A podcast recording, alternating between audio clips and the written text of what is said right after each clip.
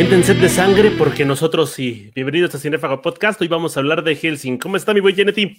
Bien, bien, aquí Momo, como siempre, con friquez por delante. A ver, empezamos este, este episodio con algo que me dices fuera de cuadro. ¿Por qué Helsing te cayó el hocico? Bueno, hace, hace 12 años, ya hice la cuenta bien, este, pues yo estaba en un club de cómics y debo admitir que yo era como el mamador del grupo, ¿no?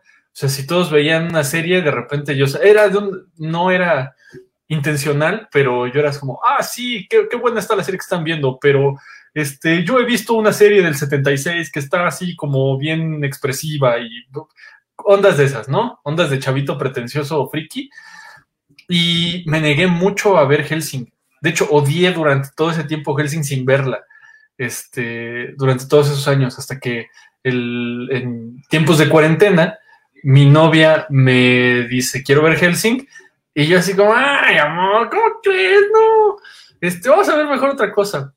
Ahorita entro en detalle de por qué, este, cuáles eran mis razones para odiar a Helsing en un primer momento, pero, este, pues ya después me fui como gorda en tobogán y me encantó, me encantó la serie. Entonces yo dije, perdí 12 años de mi vida odiando algo que al final terminó gustándome mucho, muy, y mucho, mucho más de lo que yo pensaba, porque fui un, prejuicioso y la neta no, no, le había dado el chance que, que, merece. ¿Qué pensaba de Helsing antes de ver Helsing? Me fui muy con, con esta onda de la banda que le gustaba, este, esta banda que todo círculo friki tiene, ¿no? Los, los, que, los que no se bañan, los que vuelven a Friki Plaza y los que están necesitados de mucha, mucha atención. El estereotipo existe por una razón, esa banda existe en la vida real y pulula por ahí, que normalmente se proyectaban en Alucard como una especie de, de, fantasía de poder. Creo que Kirito de Sword Art Online es un buen ejemplo en nuestros tiempos. Es este personaje que no importa la situación en la que esté, siempre va a ser cremoso siempre va a ser cremoso y siempre va, va, a poder salvar el día y todas quieren con él y todo es bueno para él, ¿no? Entonces, estos compitas que tenía, que este, pues, veían el anime más por estas razones que por el contenido, por sentir una, este, pues una fantasía escapista, ¿no? De este, ay, sí, pues, este compa es poderoso y acá, ¿no? Y pues, se proyectaban y hacían los cosplays decían que Alucard, y tenía como su séquito, ¿no? Este Alucard de de ser el mejor vampiro y superpoderoso. Entonces yo dije, no, la voy a ver. No, no, no, no, no. Estoy viendo cómo se comportan estos compas.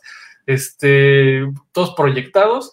No la voy a ver, seguramente es Basofia. Basofia, la madre de todas las Basofias. Y este, entonces así como, igual, ya cerrado yo de, de mente, de, de, repente había uno que otro crítico que sí me decía, alguien con, con con herramientas, ¿no? Este, teórico-metodológicas, que me decían, no, mira, es que Helsing está verdaderamente bueno. ¿Cómo crees que va a estar bueno? Es un vampiro que todas las puede. Eso no, no, no funciona en nuestra realidad. Y las ovas, cuando llegué a las ovas y cuando me enteré cuál es la razón de que efectivamente Alucard puede con todo, pero si hay una razón de fondo del por qué puede con todo, yo dije, ok, bastante justo, esta serie tiene su diecesote y vio a la vida y ahora, dos años después, me convertí en un fanático de Hellsing. La serie está originada en 1997, dura hasta 2008. Es un periodo sumamente largo para una serie que solamente tiene 10 volúmenes. Ahora, eh, empieza con su versión anime, creo que en el 2001. Sí, sí, es en el 2001. No, no, no, 2008 empieza con este, sus primeros episodios y pasa lo que pasa con todas estas series, ¿no? No, alcan no alcanza el manga, lo rebasa y tienen que empezar a cortar y a convertir una historia. Este es el gran pecado que tiene al menos esta serie desarrollada por el estudio Gonzo, que es un gran seinen, pero se queda nada más la embarrada, ¿no? Conocemos esta mitología de Alucard donde nada más empieza a vencer los enemigos porque sí, y no nos explican eh, precisamente ese trasfondo este, que tiene tan amplio y tampoco nos enteramos bien de qué onda con estos vampiros nazi, ¿no? Que ya llega prácticamente a la mitad del manga y ya este, hasta el final. Creo que al igual que en la serie pasada que analizamos, Evangelion, eh, ocupa muchísimo misticismo de, lo, de la religión para crear una estética más sólida, pero en esta ocasión lo siento más orgánico porque sí tiene que ver, al menos con la historia que está tratando. ¿No lo ves así? Sí, Sí, o sea, y, lo usa más como para pintar facciones. Este, o sea, toma como referencia el más bien, toma yo creo teorías de la conspiración que están fundamentadas en sociedades secretas que normalmente tienen un corte religioso, pero lo hace muy bien porque es muy práctica. No le da vueltas al asunto, entonces es como de, sí, pues estos son los monos del Vaticano y hay una orden loca, por ejemplo, que se dedica a vencer a las fuerzas del mal y son reaccionarios y están de repente, o sea, bebe de lo, de lo que debe de beber cualquier historia de mitología vampírica ambientada en, en esos, en, en, pues sí, en, en, esas ondas, este, lo suficiente como para dar contexto, pero no perderse. Estamos hablando de Vlad Tepe, es prácticamente el origen, pero ya nos hablan de un pequeño que es prácticamente martirizado desde la guerra. Estamos hablando de situaciones muy anteriores y prácticamente nos lo aterrizan casi casi en la actualidad, ¿no? Porque nos hablan de un segundo terror nazi donde esta teoría de Hitler llegando a, a Sudamérica y tratando de empezar, bueno, los que quedan detrás de él están tratando de crear un ejército de vampiros que nos va a ayudar a acabar con toda esta situación. Creo que es una de las cerezas que tiene esta historia. No considero que sea la mejor obra que se ha escrito, pero considero que está bien estructurada. Considero que es una obra digna. O sea, es, eh, hay dos, dos vertientes, ¿no? Está el anime. El anime solamente es entretenido, ¿no? No está mal, pero obviamente pierde muchos detalles, como lo acabas de, decir, y este, no te explica nada, pero tiene un gran diseño de producción y eso le ayuda mucho. O sea, tiene, tiene cosas muy, muy cuidadas, en especial el soundtrack. Yo creo que incluso el soundtrack de, la serie animada de Helsing es muy superior en, propuesta. Es una onda más, no sé, para quien le guste Cowboy, Bebop y esto, o Ghost in the Shield, que tienen su soundtrack así muy mediditos, creo que está a la altura de, ese tipo de series. Y pues ya, después viene la onda, este, y está cuidadito y todo, pero con sus, con sus lagunas.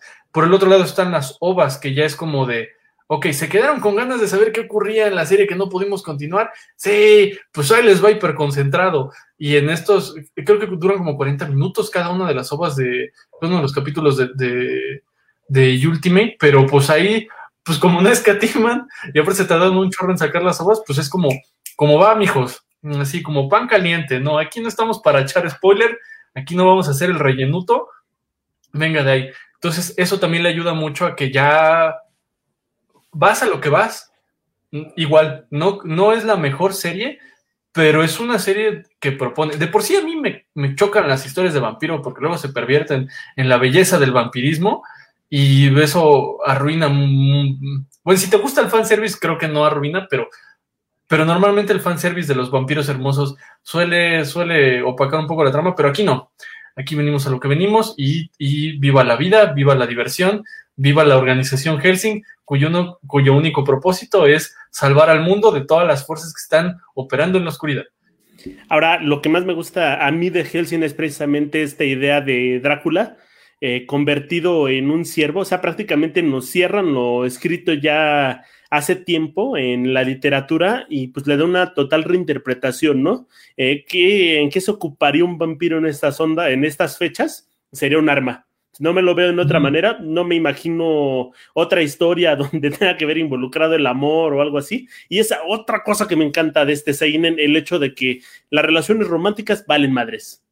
Sí, o si las emplean, creo que tiene una manera muy orgánica de resolverse, como en el caso de spoiler, spoiler, porque ya saben que creo que voy a cambiar mi nombre aquí al tío spoiler porque no puedo dar una reseña de una obra sin necesidad de meterme en los detalles que le arruinarían la experiencia a otras personas, pero ni modo, se aguantan. Este, como en el caso de Ceras Victoria con Bernadotte, es una historia muy sencilla, muy orgánica, es un buen ligue, es un buen ligue, está bien, está fina, está precisa, no se requiere más, no se requiere este discurso de, oh, la eternidad del vampiro y la fragilidad eh, y fugacidad del amor, sino que no, pues sí, nos gustamos, obviamente hay ondas raras, ambos estamos en guerra, pues uno, uno se quiebra y el otro se queda, pero pues, pero la pasamos bien, la gozamos bien, y ya hasta ahí, o sea, no, no romantiza el, el sentimiento ni lo complica con las cuestiones de la eternidad, lo cual agradezco muchísimo. Ahora, creo que era indispensable contar con un personaje como Ceras Victoria y también como Integral, porque de no tener a esos dos personajes y tener a un Alucard que es invencible ante todas las situaciones, que no hay como un, límite para él más que el hecho de proteger a estas dos personas y que estas dos personas vayan creciendo conforme avanza la historia, creo que hubiera sido un bodrio. O sea, la verdad creo que era innecesario estos personajes. Hubiera sido muy complicado mover un personaje como Alucard porque es invencible, casi, bueno, es casi invencible y tiene su razón de por qué es invencible, pero sí, sin, porque Ceras viene a ser esta parte que crece orgánicamente, ¿no? Es vampira novata que se convierte en vampira, en una buena bounty hunter. Y Ceras Victoria, que esta, esta íntegra Helsing, es una buena líder o sea, trata de tomar decisiones, aunque a veces se le va de las manos, pero pues le echa galleta, ¿no? Le, echa ganas. Entonces le dan esa parte, mientras que es, un buen contrapeso, porque mientras Alucard es esta onda de lo llamas cuando las cosas salen muy mal y se requiere neta un, una mano dura que lo resuelva. Y por el otro lado estás viendo que los otros personajes que no son tan poderosos sí se esfuerzan de de veras, ¿no? Sí le echan ganas, sí, sí tienen futuro. Y al final te dicen que sí, efectivamente se volvieron fuertes y cumplieron con lo que tenían que cumplir. Me hubiera gustado una evolución así en Superman, el hecho de puedo resolverlo, de resolverlo todo así de la nada, o inclusive con Goku, porque tenemos personajes muy poderosos que nada más están ahí para plantar la situación en el momento indicado, ¿no? O sea, se paran y ganan y ya pero acá tienes este medio de historias que te va acompañando, que te va haciendo preocuparte por las situaciones. Y ahora otra cuestión, tienes eh, rivales como, porque no me gusta llamarlo villano, eh, la verdad. Eh, Alexander Anderson no es un villano como tal, porque de entrada va por lo que es su propia justicia y está dispuesto a convertirse en cualquier cosa con tal de vencer a este rival, ¿no? Yo también considero que Alexander no es un villano, de hecho, es una persona súper noble, ¿no? Está, es, bien chido. Es de mis personajes favoritos. Bueno, aparte no tiene muchos personajes Helsing, que digamos, pero, pero me gusta bastante el personaje porque es una buena persona siguiendo su sentido de la justicia y aparte, pues no es un sentido de la justicia tan volado, es como de, pues sencillamente eres peligroso, carnal, no me puedo dar el lujo de confiar en ti porque en cualquier momento se le va la chaveta, aunque el Vaticano también se le va la chaveta un montón de veces, incluidos en los uvas, pero bueno, ok, su, razón y sus ondas. Este, igual el, jefe de Millennium, el, este, la cabeza de, este, de esta avanzada de nazis, no se me hace necesariamente un villano. Sí es un sádico, porque sí él está dispuesto a barrer con toda la raza humana, pero es el tipo de villanos que lo que quiere es probar un punto.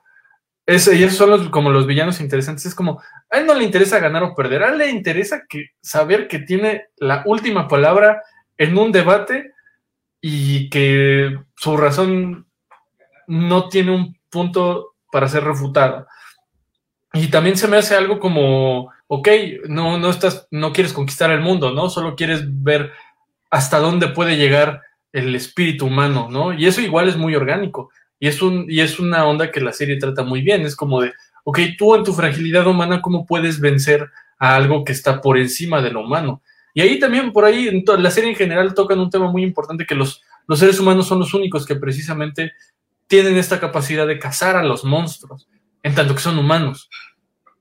Y por eso vamos directamente hacia mi personaje favorito, que es Walter, me encanta lo de que lo rejuvenecen, el hecho de que su lealtad no está, no es a prueba de balas como pensábamos al inicio, el hecho de qué tanto un ser humano puede pasar al grado de ser un monstruo, qué tanto un, tanto un ser humano puede ser leal o puede ser menos leal que este tipo de personajes que está persiguiendo durante toda su vida, ¿no? Creo que es muy valioso también.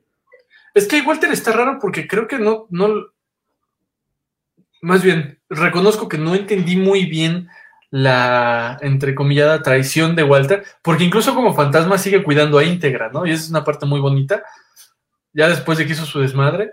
O sea, creo que solo quería la espinita de poder pelear con Alucard en algún punto y de que agarró ese tren, pero hizo todo lo posible para que dentro de su traición no no ocurriera un daño colateral importante para la organización Helsing. O sea, él sabía desde minuto uno que la cagara o no la cagara, la organización iba a poder seguir adelante, ¿no?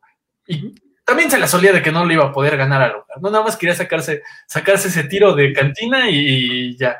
Entonces, o sea, creo que el punto para abordar a Walter no es necesariamente su lealtad. Creo que el punto de Walter es como de, pues ya estoy viejo, déjame, doy un gusto, ¿no? O sea, ya di una vida de servicio, ya. Pero también creo que tiene que ver mucho con la vanidad. Este personaje que creo que el, hecho, o sea, la, la, cuestión de cómo se autopercibía a sí mismo, la forma en la que veía como Alucard era más bien una parte importante para la, la organización Helsing cada vez más, y él quedaba entre comillas relegado porque siempre tuvo esta oportunidad de triunfar y hacer su trabajo de la manera adecuada, pero creo que en todo este momento, al menos lo que nos va planteando la obra, nos dice que se empieza a sentir como de lado y es donde quiere echarse el quien vive, ¿no? En el asunto de reconozco que este, este boy fue importante para llegar a estos triunfos, pero también podría haberlo logrado yo. Sí, pues creo que desde esa perspectiva sí, sí es una onda de... Fue un tiro más, más personal, pero no sé, al final de cuentas, pues, ¿qué esperaba que ocurriera? ¿no? O sea, eh, es que Walter es un personaje que desde el minuto uno siempre tuvo el problema de estar relegado. O sea, ahí me cuesta un poco más de trabajo entender como esta parte de siempre me he sentido relegado, pues carnal, desde el minuto uno siempre hubo cazadores más fuertes, ¿no? Inclusive cuando te comentan de las operaciones de la Segunda Guerra Mundial, él siempre fue como el, es, fue como el eterno Vegeta, ¿no? El cuate que sabes que las puede, pero a final de cuentas nunca va a poder superar el número uno, porque cuando Walter era joven, todavía eran tiempos en donde Arthur Helsing, el abuelo de Integra, estaba en activo. Y, y aunque nunca, en, por lo menos en la serie y en las ovas, nunca ves pelear a, a Arthur, te dan a entender que era un ser humano tan poderoso que doblegó, puso de rodillas al propio Alucard. Pues no en vano lo tiene de sirviente, ¿no? Entonces, o sea, como que Walter de alguna manera sabía su lugar como el eterno secundón. Mm, me parece muy bien tu teoría, pero también creo que uno de los aciertos de la serie es el diseño, o sea, las, por así decirlo, pesadillas que desata Alucard de su cuerpo son muy emblemáticas. El hecho de ser Victoria, creo que hay una escena específica que todos recuerdan que es ella lamiendo algo con sangre. Creo que es un cuchillo y es una de las escenas más, este, más famosas tanto de anime como de manga. O esta cuestión de Anderson con su cruz en, los cuchillos. Me recuerda muchísimo a este personaje de Trigon. Ah, se me olvida el nombre, que es el sacerdote Creo que son escenas muy específicas. Harta te lo busco, pero creo que en cuanto a estética, Helsing es muy, muy, muy atrayente. O sea, abres la página y sabes que es Helsing. Sí, y aparte tiene un estilo de dibujo bien noventero, bien de manga edgy finales de los noventas. No es mi hit, y también por eso yo me mantuve relegado mucho tiempo, porque yo dije, esto es demasiado cool. O sea, cada página es es, demasiado cool para mi sistema, necesito que tengan un poquito más de defectos, ¿no? Pero ya al final ves que realmente el diseño está tan bien hecho que no opaca la trama, como que hay un equilibrio ahí muy raro, ¿no? Este, pero es, pues es, es innegable que el diseño de Helsing es uno de sus puntos más, más altos, ¿no? Es, es muy querido, es muy amado. Y de hecho, pues, incluyendo el manga, tampoco es tan largo. La gente piensa que tiene como más trayectoria Helsing, pero yo creo que es por lo icónico y justo de, de sus diseños, que la gente piensa que es una franquicia acá que ya lleva mucho más tiempo del que realmente tiene, que de por sí ya está añeja, pero vaya, tú me entiendes, Momo. El personaje de Trigon en cuestión es Nicholas de Woolworth, mi personaje favorito de Trigon, alguna serie de la cual espero algún día hablemos. Eh, sí, efectivamente, la serie creo que tiene 95 episodios, son 10 tomos, así que no pueden ser más de 100. Y aún así, yo la leo y la siento densa, pero no deja de ser ágil. O sea, siento que la, que la tienes que disfrutar poco a poquito, porque si te la echas de cajón, va a haber elementos que se te van a ir de la mano. Sí, porque aparte hay cosas que no explican, como el clavo de Santa Elena. O sea, que ya es, o sea, y no, no es que no lo expliquen porque tengan que hacerlo, sino que yo creo que el mangaka estaba ahí como tan en su rollo, así más apresurado por jalar la trama, que no podía hacer los cortes para que pudiera explicarte el significado religioso de las cosas. Este, y como ese ejemplo, pues algunos otros, ¿no? Que por ahí se, se, van entre artefactos y entre cositas ahí misticonas. Pero, no. Lo que hace este mangaka, Girano creo, es el hecho de darse muchas licencias a la hora de no explicarte las cosas creo que en el contexto está bien porque estás hablando de una guerra, ¿no? Hay cuestiones que no te va a explicar el bando enemigo que tienen. La historia está escrita desde el lado de Helsing. Entonces no creo que el autor tenga la obligación de explicarte esta arma para que explicar su Deus ex máquina para que el villano pueda vencer, ¿no? Sino simplemente cada bando tiene sus estrategias y las va a llevar a cabo sin tener que consultárselas al otro, ¿no? Algo así como el código Enigma.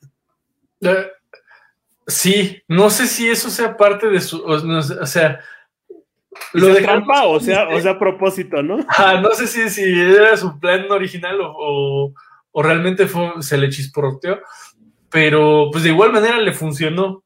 Porque aparte ya vivimos en una época de internet, ¿no? Si ves un nombre raro en una serie o en un manga, por lo menos cuando salieron las obras Ultimate, que ya teníamos este internet de banda ancha, pues ya, nada más lo googleas, ves qué onda y más o menos te das una idea, ¿no? Tampoco es que te, esté pasando información imposible de rastrear, pero pues, le daremos el beneficio de la duda. Ahora, este, eh, vamos a ponerlo como un sello de Kota Girano. Es una, así como lo vimos con otros mangakas que también se dan sus licencias, pues pensemos que es su sello. Ahora, ¿cómo ves este enfrentamiento donde Alucard respeta totalmente a Anderson y de plano cuando se convierte en monstruo, pues se, bueno, se convierte en monstruo y lo vence, pues le saca las lágrimas. Creo que es uno de los momentos más humanos, más seinen, más badass de la historia, al menos de esta serie. Es que Alucard ahí está rarito, en vez de decir, ja, ja, ja, yo soy Alucard, rey de los vampiros. Alucard siempre está a la expectativa de que un humano lo derrote. Creo que por dos razones. La primera, lo cual también hemos visto en la famosísima saga Highlander de los noventas con los MacLeod y con una bella canción de Queen que es Who Wants to Live Forever. O sea, cuando ves el rostro de la eternidad, te das cuenta de que ser finito es una es algo chido porque no ves a tu gente querida morir y no sientes esta abrumadora soledad, ¿no? Entonces, por ahí este Alucard es un personaje que pese a que tiene esta inmortalidad, realmente no le ve nada fantástico. No se aferra, no, no, no la idealiza. idealiza. Idealiza, gracias. Este, no, no la idealiza, sino es como de, pues, yo no pedí la inmortalidad, sencillamente se dio y pues ya me chingué. Y por el otro lado, Alucard tiene esta teoría que es rara vez la he visto yo del lado de los monstruos. Bueno, y eso tendría que ser un esfuerzo de buscar en mis referentes mentales para ver si realmente hay otra serie que comparte eso. Pero Alucard está completamente seguro. Es, es como un fanático religioso de la humanidad. Alucard cree en la humanidad y cree que la humanidad es la única que puede vencer a los monstruos. Y su segunda, su segundo postulado es que el hecho de que el ser humano perezca y sea tan frágil y finito, lo vuelve una entidad tremendamente peligrosa, ¿no? Este, y eso también lo tiene como después de haber peleado con Arthur, quién sabe qué pasó ahí, pero pues debió de haber estado muy cañón ese tiro. El chiste es que eh, Alucard está completamente convencido de, que se lo dice a la reina y se lo dice a Arthur y se lo dice a, a, este a, sí, a Walter, sí. El chiste es, o sea, siempre les dice, oh, ustedes son tan bellos cuando ya están todos arrugados y ya decadentes, y eso vale más que toda la eternidad que tengo yo. Algo así les dice, ¿no? siempre les chulea que ya están rucos. Este, y a final de cuentas, eso hace que se sienta traicionado porque tiene que usar un power-up, este, el padrecito, y volverse un monstruo y dice, no, ¿qué estás haciendo? Yo quería que me rompieras el hocico a puño limpio. Creo que también tiene que ver con este asunto del origen de Alucard.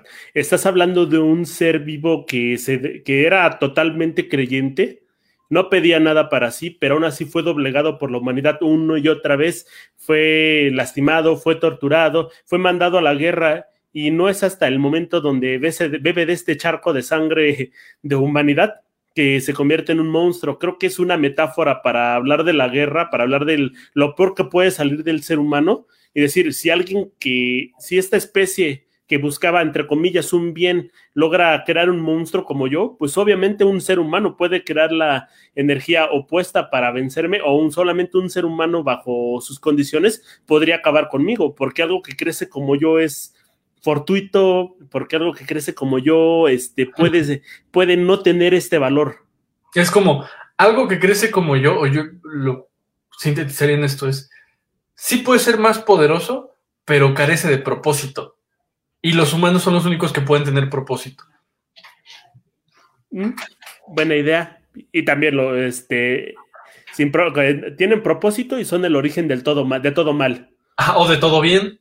Eh, buen punto. Sí, sí, por eso es muy raro un, a mí se me hace muy raro y muy fresco un vampiro que cree en los humanos, como si fuera un credo religioso. Está chistoso, porque normalmente, y esto es algo que veo en muchas obras de ficción que tratan con seres sobrenaturales, siempre se pierde de vista el lugar del ser humano. O sea, siempre es como las otredades, las otras cosas que no son seres humanos. Y el humano normalmente pierde su lugar. Y aquí es raro, pues que la Luca diga, no, pues ser humano es lo más chido. Si yo pudiera escoger, sería, sería un humano, ¿no? Otra vez. Y también pasa mucho que te lo te meten el mensaje muy endulcorado, ¿no? Ah, es que la humanidad, el amor, la amistad, todas estas secuencias de valores que los monstruos identifican como lo humano, Harta recuerdo muy bien la parte de Envy con Fullmetal Alchemist, que se va transformando. Ay, lo único que yo quería era amigos, ¿no? Sí te hace llorar, sí está lindo, sí está tierno, pero no lo siento real, no lo siento tan real como esto. O sea, el, el hecho de que Alucard sea tan superior a todos y que aún en la, en, la cúspide de la evolución llegue hasta lanzar esos, esos discursos, creo que lo hacen más valioso que más bien el mensaje póstumo del ser que pudo acabar con todo pero que a fin de cuentas nada más quería convertirse, bueno, tener parte de esta amistad, entre comillas. Sí, el poder de la amistad que todo lo vence en el mundo de la ficción. Concuerdo contigo, Momo, porque es muy fácil caricaturizar estos ideales humanos de, ah, sí, ustedes monstruos tienen cosas bien chidas, ¿no? Este, y están en el pináculo de la evolución, pero nosotros tenemos el poder del amor. No, es muy fácil, no, no es que esté mal tocar ese tema en las historias, en la ficción en general. El problema es que es muy fácil que se sienta cartonado y chafa, ¿no? Es como si el poder del amor en realidad fuera como nuestra, nuestro premio de consolación. Es como, pues sí, pues tenemos el poder del amor, pues ya ni modo, ¿no? Sería mejor tener poderes este, de manipular tiempo-espacio, pero pues bueno, el amor también está chido, ¿no? Y este, pero es, es raro una serie en general que logre tocar esos temas y que los haga de manera, que lo haga de manera orgánica. Ahora, me he topado mucho con series donde los personajes están como muy desproporcionados. A mí lo que me costaba más trabajo de Helsing es que todo se veía muy cuadrado, las mujeres muy espaldonas o con un busto eh, gigantesco, en el caso de Ceras Victoria, y creo que puede que eso sea lo que más le guste a la banda y lo que menos me gusta a mí de Helsing no sé a ti qué te parecen esas cuestiones de diseño. También era una onda que a mí me causaba mucho repelús. Este, yo siempre he sido enemigo del fanservice innecesario. Eh, creo que Helsing lo maneja con mucho equilibrio, pero creo que lo contundente de sus diseños puede que te haga tener una idea desproporcionada de la cantidad de fanservice que la serie realmente tiene. Es decir, a mí, me a mí siempre me ha molestado el fanservice porque es, vengo a ver historias, no a tener erecciones. Así de sencillo. O me fijo en una cosa o me fijo en otra. Y vengo a ver anime, lo que quiero es una historia, algo entretenido, algo chido.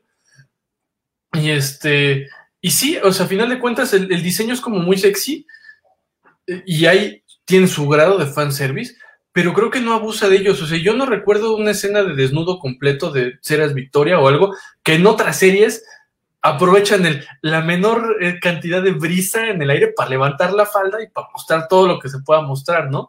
Es como, ay, pues nuestro personaje femenino se, se tropezó con una piedra y ya tiene todas las ropas gastadas. No, o sea, Ceras Victoria, pues sí está, está coqueto su, diseño y está coqueto su uniforme, pero nunca rebasa, que yo recuerde, o por lo menos en las ovas o en el anime, nunca rebasa ese límite que te pasaron desde el minuto uno. Y eso es algo que sinceramente agradezco. Pienso O sea, mucho, Un equilibrio. pienso mucho en los casos contemporáneos. Bueno, de ahorita de Fire Force, este personaje, creo que es María, María o algo así, que siempre está en, en sostén prácticamente toda la serie y rebotan sus cosas, que es muy sexy, pero eh, no aporta nada a la serie. O pienso en un contemporáneo de la de esta que sería Gans, donde tienes fanservice todos los episodios, todos los pinches días, y desde el capítulo 1 hasta el capítulo final hay fanservice. Y es que, o sea, no, no me, no- no me malinterpreten, queridos escuchas. O sea, yo no estoy en contra de un diseño así chido, porque pues sí, a mí también me gusta ver todo lo que se pueda ver, pero el problema es que cuando tú metes una escena de fanservice, y ese es, es el gran problema de las series de fanservice, rompes el ritmo de la trama también completamente. Es, o sea, de los veintitantos capítulos, que de los veintitantos minutos que puede tener un episodio normal de cualquier serie, que le metas su, escena de que se cayó la chica y se, y, y se revolcó y mostró y lo que quieras, dices, ¿qué pedo? O sea, si estaban en algo serio, ya se arruinó, ya se ponchó el momento. No sé, hay, hay- el fanservice no cualquiera lo puede manejar. Es algo que fácilmente se te puede ir bien cañón la, la mano y arruinar completamente lo orgánico de la historia, que al final es lo más importante. Una forma de medir esto es, si usted es hombre y está leyendo su manga y ya empieza a leerlo con una sola mano, significa que ya es mucho fanservice. Significa que llegó usted a un 10 en el este en la, la escala de Genetti, Genetti te está observando, deja de hacerlo en ese momento y fíjate en la historia. Así es. Ahora, eh, saca- saquemos a la primera serie de la jugada y Ajá. pensamos en las ovas con relación al manga. Creo que se logra llegar a una parte muy acertada, muy similar a lo que se mostraba en las páginas del manga. Sin embargo, como siempre, no, al menos en la mayoría de los casos, no, yo me quedo con el manga eh, de la mitad para adelante, porque al principio los diseños estaban, todavía le faltaba un poquito manejarlos. Los autores no le echan tantas, tantas ganas en el primer episodio porque no tienen ni los asistentes necesarios. eh, generalmente son como one shots y Sí. no se termina de pulir el, este, la, la obra. Por tanto, siempre me voy como de la mitad para adelante. ¿Crees que en las ovas se haya logrado algo bien acertado? Sí, sí, pero es como, esta es mi teoría de la de la limitación, es lo que hace, lo que hace grande a un producto de ficción, sea videojuego, sea serie, sea cómic, manga, lo que quieras, en realidad son los límites que le imponen al creador y no las libertades. Eh, piensen en su serie, en su franquicia favorita de lo que quieran eh, y por qué se enamoraron de ella. Y si tienen la suerte o la, o la desgracia de que esa misma serie u objeto haya tenido en algún momento un remake, se van a dar cuenta que normalmente el remake suele decepcionar, inclusive en casos de éxito. Este, y suele decepcionar porque entonces los autores ya tienen carta abierta para hacer lo que se les dé su gana y normalmente dices, ay, me gustaba la neta mejor, me gustaba más la original. Yo creo que es porque esta lucha que tiene el autor con su contexto eh, le permite a él sacar ideas con una capacidad de resolución mucho más trascendente. Entonces, eh, las ovas de Helsing en particular, yo me quedo con las ovas, y las ovas de Helsing en particular tienen eso. O sea, cada, cada ova salió como un año después, después de haber chillado por presupuesto, se, es, estuvieron al borde de que se les cancelaran las ovas un chingo de veces. Entonces el equipo sabía que solo tenía una bala para gastar y no escatimaron en mostrar lo que en verdad se te, priorizar lo que tenían que priorizar. Y se nota, porque incluso, o sea, un detalle que me gusta es aprovecharon tanto el presupuesto que en el ending te muestran detallitos de la historia que no pudieron mostrarte en la historia porque hubieran roto como la secuencia, pero igual cosas que dices, ah, ya sé esto de una onda redondita, ¿no? Es este, o sea, los, recuerdos de los Wild Geese, sus misiones como mercenarios, por citar algún de esta información contextual que, pusieron, o este, ay, este, la, historia de cómo Alexandre cuidaba, cuidaba de los huérfanos. Cositas de ese tipo que le dan mucho realce a la obra y que hacen que sea bien chido y la serie va a lo que va. Ahora, hay, un, hay dos puntos que me encantan. El primero es que lo, femenino en Helsing se ve muy masculino y lo masculino se ve en cierta parte femenino. No a los JoJo's de tus poses de Misiela, pero de repente hay algunas tomas pues, de Alucard moviendo las manitas enfrente de la cámara que se ven bien andróginas y no por eso le, le quita como la masculinidad al personaje, ¿no? No lo vuelve ridículo inclusive se ven hasta cierta parte épicas. Sí, es una onda, bueno, ahí yo creo que también tiene mucho que ver con que es una onda vampírica y el, normalmente el vampirismo siempre se trata en, tiene lo mejor de todo, lo mejor que puedas ser en cuestión de, belleza, sea masculino y femenino, pero se ve que el autor de, de, ya iba a decir de no, se ve que el autor de Helsing, o realmente le gustan los personajes femeninos con un carácter muy fuerte y con una postura muy dominante y creo que eso también influye mucho porque pues sí, o sea, recuerdo muy pocas escenas de Integra Helsing sonriendo y comportándose como algo que no fuese pues este, una, una héroe de acción. Ahora hay viñetas que a mí me, este, me parece que prácticamente escenas de violación o antes de los, de los homicidios de Lucard creo que los personajes llegan a un grado de desesperación que impacta. O sea, me imagino a Kota Girano, al igual que a Oda, ves que Oda siempre dice, tengo que hacer la cara de mi personaje, o sea, están llorando, tengo que llorar, algo así. Me imagino a Kota girando, a, perdón, Girano, este, buscando estos rostros. A mí me sorprenden mucho porque se me hacen muy fieles, o sea, si los veo y se me hacen verosímiles. Creo que si alguien en la misma situación pondría la misma cara, los mismos gestos. Sí, además pues, es... Kota Girano tuvo el suficiente tiempo para, para buscar su estilo.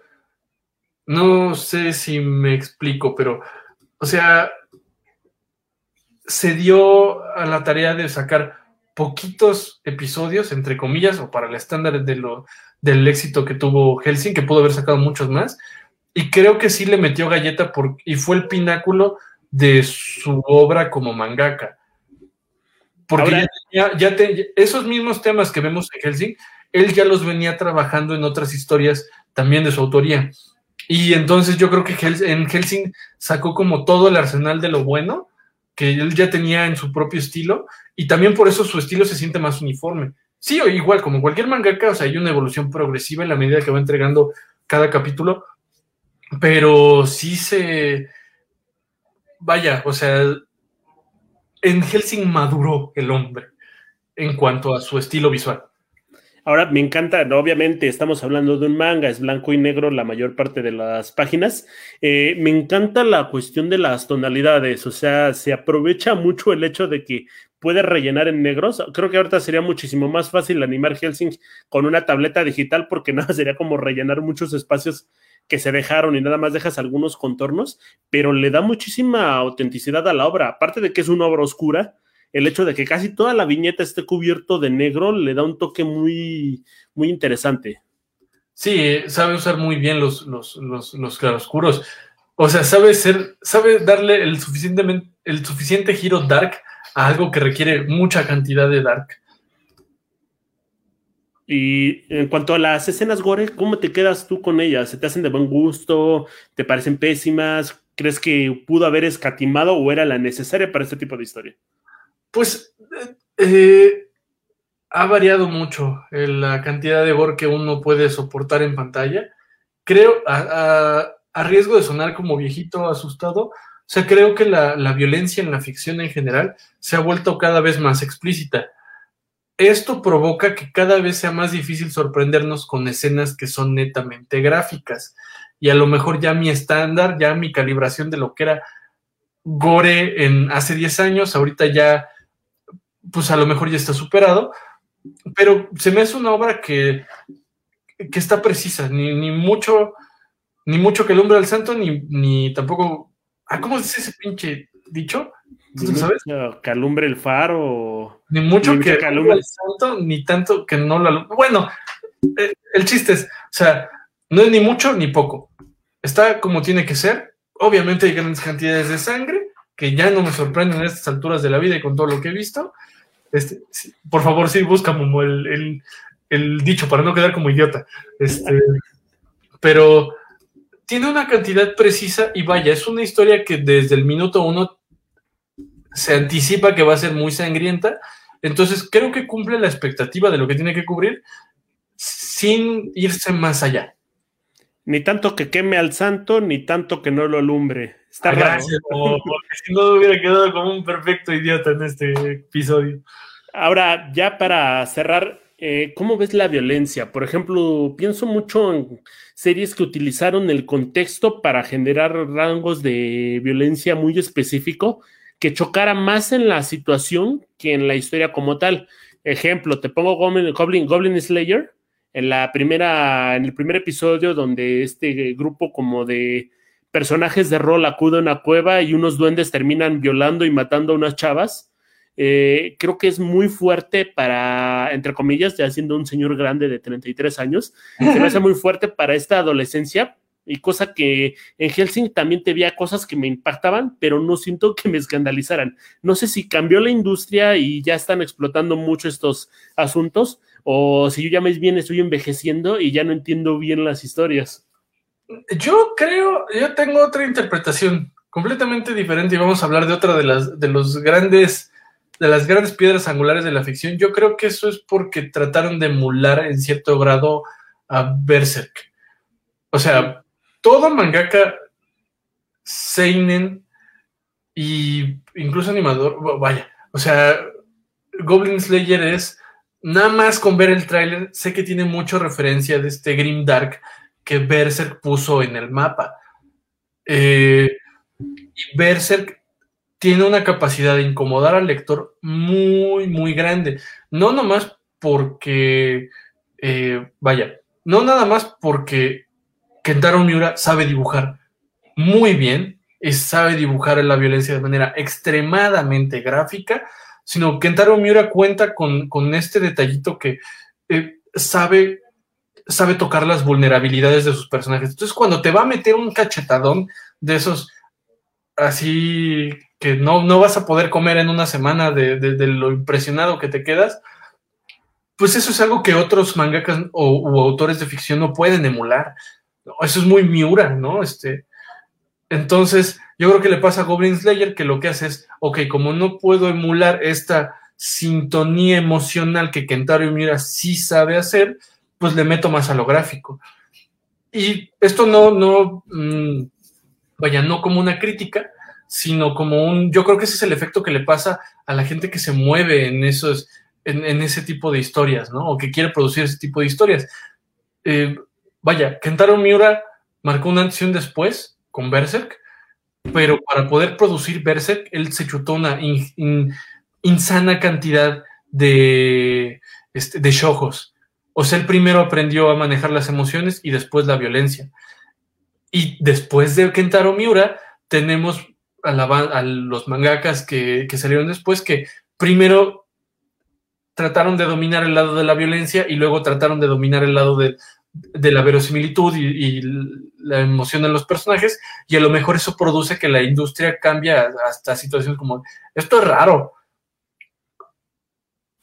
Por ejemplo, vamos a poner una balanza con Helsing, la escena de la, agresión sexual a Guts eh, contra la, este, la, amenaza que hace su tío de cuando dice que ya la va a matar y le va a disparar, son cuestiones muy diferentes. Una vez estás hablando de un abuso sexual que al parecer no se lleva a cabo y la otra una muerte que una amenaza de muerte que no se lleva a cabo. Creo que la que sería más este más impresionante al menos para el público es esta situación por la que vas a GOTS, ¿no? Sí. pero Guts es el struggler. O sea, es, Guts, es un personaje que está destinado a, sufrir hasta el último momento de su vida. O sea, yo creo que inclusive el final de Berserk, si, alguna, si el mundo no se acaba antes, el final de Berserk no va a ser un final feliz. Yo quisiera que fuera un final feliz, pero no creo que, que Darwin nos dé esa, esa maravillosa este, condición. Y pues sí, o sea, Berserk, mm, a ver, está más canijo lo que le pasa a Gods porque es como una onda del contexto. Eh, o sea, un amigo me decía, espero no perderme en este, en este argumento, un amigo me decía, toda esa banda que, que, quiere, que le gustan las historias de fantasía medieval y le gustaría vivir en un entorno de fantasía medieval, no sabe lo que está diciendo. Porque si de verdad vivieran en, una, en, un, en un momento medieval, tendría que enfrentarse con muchos problemas como las hambrunas, las pestes, el problema de, que, vaya, no hay derechos, este, no hay derechos humanos y pues te pueden hacer lo que quieran en el bosque, ahí sí hay una banda de bandidos. Este, pero vaya, es esta, es esta onda de que el mundo de Berserk sí toma conciencia de estas cosas que pueden ocurrir en el mundo y le saca provecho para hacer que su personaje tenga estos, estos traumas memorables. Cosa que no ocurre en otro tipo de historias, porque en otro tipo de historias se siente que la escena está fabricada para dar ese resultado. No sé si soy claro en esto, es como usar el contexto a tu favor versus crear una escena que dices, bueno, sí está culero, pero no es verosímil. Es, es, es muy raro que alguien esté en una situación así. Y curiosamente los, los orígenes de Alucard y de Guts son como un poquito similares en esta situación. Me gustaría llamar a verse Remy con espadas y demonios, nada más para reírnos un ratito, pero ya para irnos, Janet, y tu conclusión sobre Helsing. Helsing es una excelente obra, es una obra precisa, es una obra que, bueno, ahorita ya salió sin querer mi amor por, por Berserk, del que podría hablar mucho y muy a fondo, pero quitando eso de lado, que aparte no debe de haber una comparación para quien escuchó este podcast de principio a fin, no, no, no lo estoy comparando con, con Helsing. Helsing es bueno. Helsing me ha demostrado que hay fe en las historias de vampiros. Este, lo dice, le está dando un sello de aprobación a alguien que detesta las historias, normalmente detesta las historias de vampiros. Y este, y véanla, véanla, está súper chula. Las ovas no tienen desperdicio alguna, está entretenido. Y, y creo que Alucard sí se merece su lugar como uno de los grandes iconos del anime en los 2000. Pues de entrada también dentro de la cultura vampírica, ¿no? No necesariamente del, del anime para que... O sea, yo sacaría a Edward Cullen en cualquier momento. Creo que está ahí por lo que marca el vampiro pop del, mundo pop, pero lo sacaría y metería a lugar sin problemas. Es un vampiro que sí merece su lugar como una de las mejores representaciones de lo que podría ser un vampiro en general. Entonces, de hecho, o sea, pensándolo, creo que si yo tuviera que escoger ser amigo de algún vampiro de la ficción o darle mi voto para la presidencia a alguno, sería Alucard. Yo al conde contar, pero eso es una ah, ¡Qué perro bravo! Me pusiste en el de la pared. pero bueno, eh, con eso finalizamos el episodio. El fun fact del episodio, que yo a todos se lo saben y nada más es para este, sumarnos al tren del mame, Alucard al revés es Drácula. ¡Ah! ¿Quién lo hubiera pensado?